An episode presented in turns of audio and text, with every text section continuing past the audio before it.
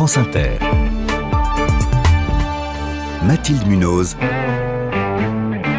Le 5-7. Il est 6h20, mieux partager les bénéfices au sein des entreprises. C'est l'objectif d'un projet de loi qui arrive aujourd'hui à l'Assemblée.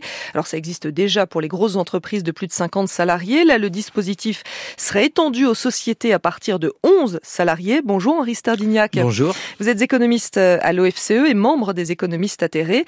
Ce texte sur le partage de la valeur est présenté comme un moyen d'améliorer le pouvoir d'achat des Français en ces temps d'inflation record. Est-ce qu'il y a un vrai intérêt? Est-ce que les salariés concernés vont réellement gagner plus d'argent si ce projet de loi est voté les salariés concernés vont gagner un peu plus d'argent. Hein. Il faut voir que euh, ces dispositifs existent déjà dans les entreprises de plus de 50 salariés. Ça représente actuellement environ 22 milliards, hein, donc euh, à peu près 5% de la masse salariale. Et donc ce que fait ce texte, c'est simplement de l'étendre aux entreprises plus petites. Alors les outils hein, de ce partage de la valeur, c'est euh, de la participation, l'intéressement, des primes. Combien ça peut rapporter d'argent exactement pour un salarié? On parle de plusieurs centaines d'euros. C'est pour qu'on ait un ordre d'idée? Disons que les bénéficiaires, donc il y a 9 millions de bénéficiaires qui en moyenne ont 2400 euh, euros par an. En plus. En plus, ce qui n'est pas négligeable. c'est un ordre de grandeur, 2400 euros. Je vous sens quand même sceptique dans le ton de votre voix, non? Oui, c'est-à-dire que euh, ce dispositif euh, remplace, en quelque sorte, euh, les augmentations de salaire dans un certain nombre d'entreprises. Ça permet aux, chefs d'entreprise de distribuer des, du pouvoir d'achat aux salariés sans avoir à payer de cotisations sociales le salarié lui-même n'a pas payé de cotisation sociale, il peut être exonéré d'impôts sur le revenu, donc c'est avantageux euh, pour euh, les deux au détriment euh, de la sécurité sociale.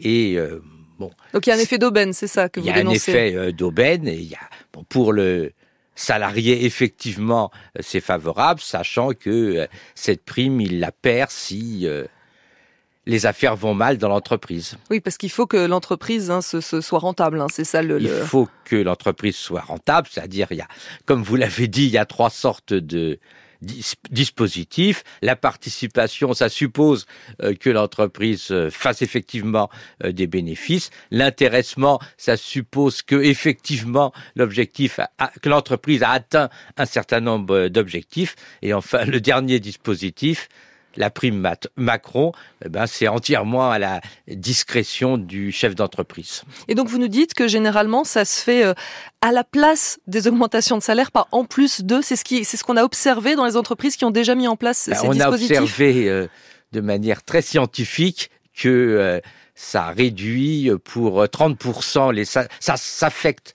pour 30% sur les salaires, donc il y a quand même un plus de 70% pour pour les salariés, mais il y a quand même 30% qui, euh, en fait, euh, s'imputent sur les salaires.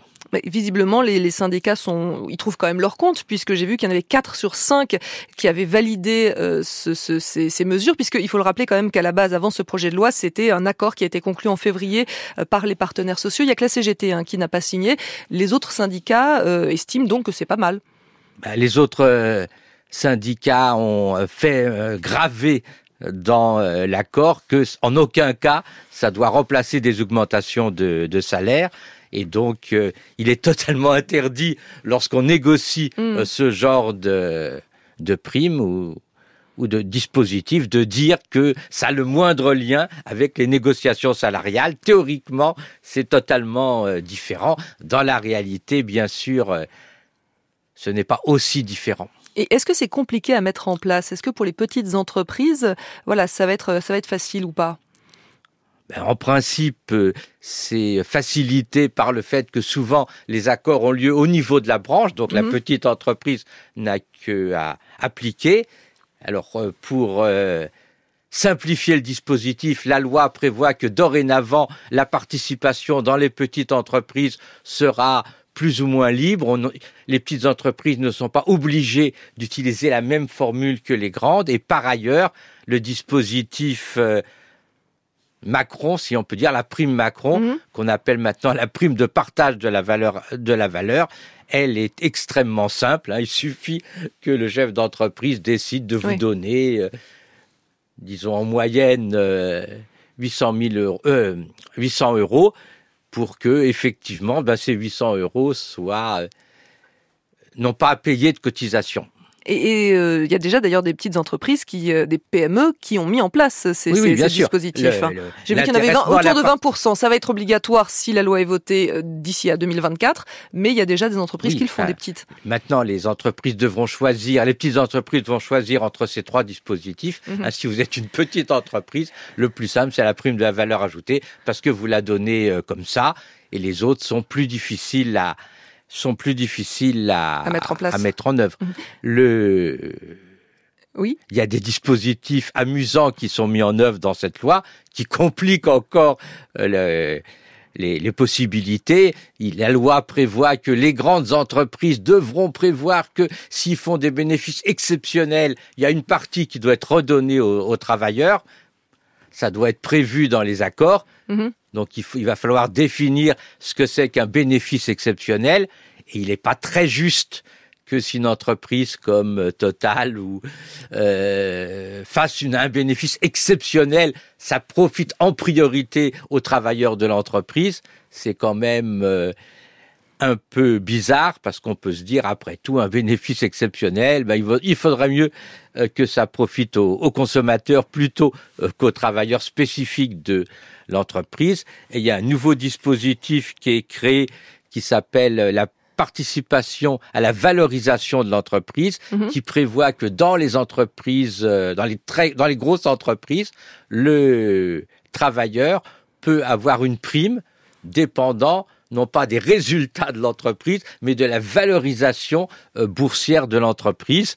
Donc, euh, disons, euh, le champ des dispositifs ouverts Et- à la négociation est relativement euh, étendu. Et donc, va falloir bien suivre les débats à l'Assemblée pour voir ce qui est gardé, ce qui est en jeté voilà, principe, dans, le, dans ce texte, dans, le- cette- dans ce projet de l'Assemblée, loi. enfin le gouvernement, l'Assemblée s'engage à transposer tel quel l'accord qui est fait entre les entre les partenaires sociaux et les partenaires sociaux sont euh, très vigilants euh, là-dessus.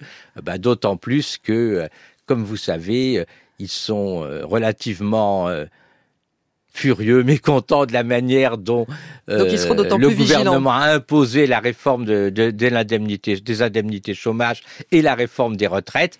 Donc là-dessus, euh, le gouvernement et le, Parlement vont sans doute euh, se contenter de transposer l'accord entre les partenaires sociaux. Merci Henri Sterdignac pour vos explications. Je rappelle que vous êtes économiste à l'OFCE. Il est 6h28.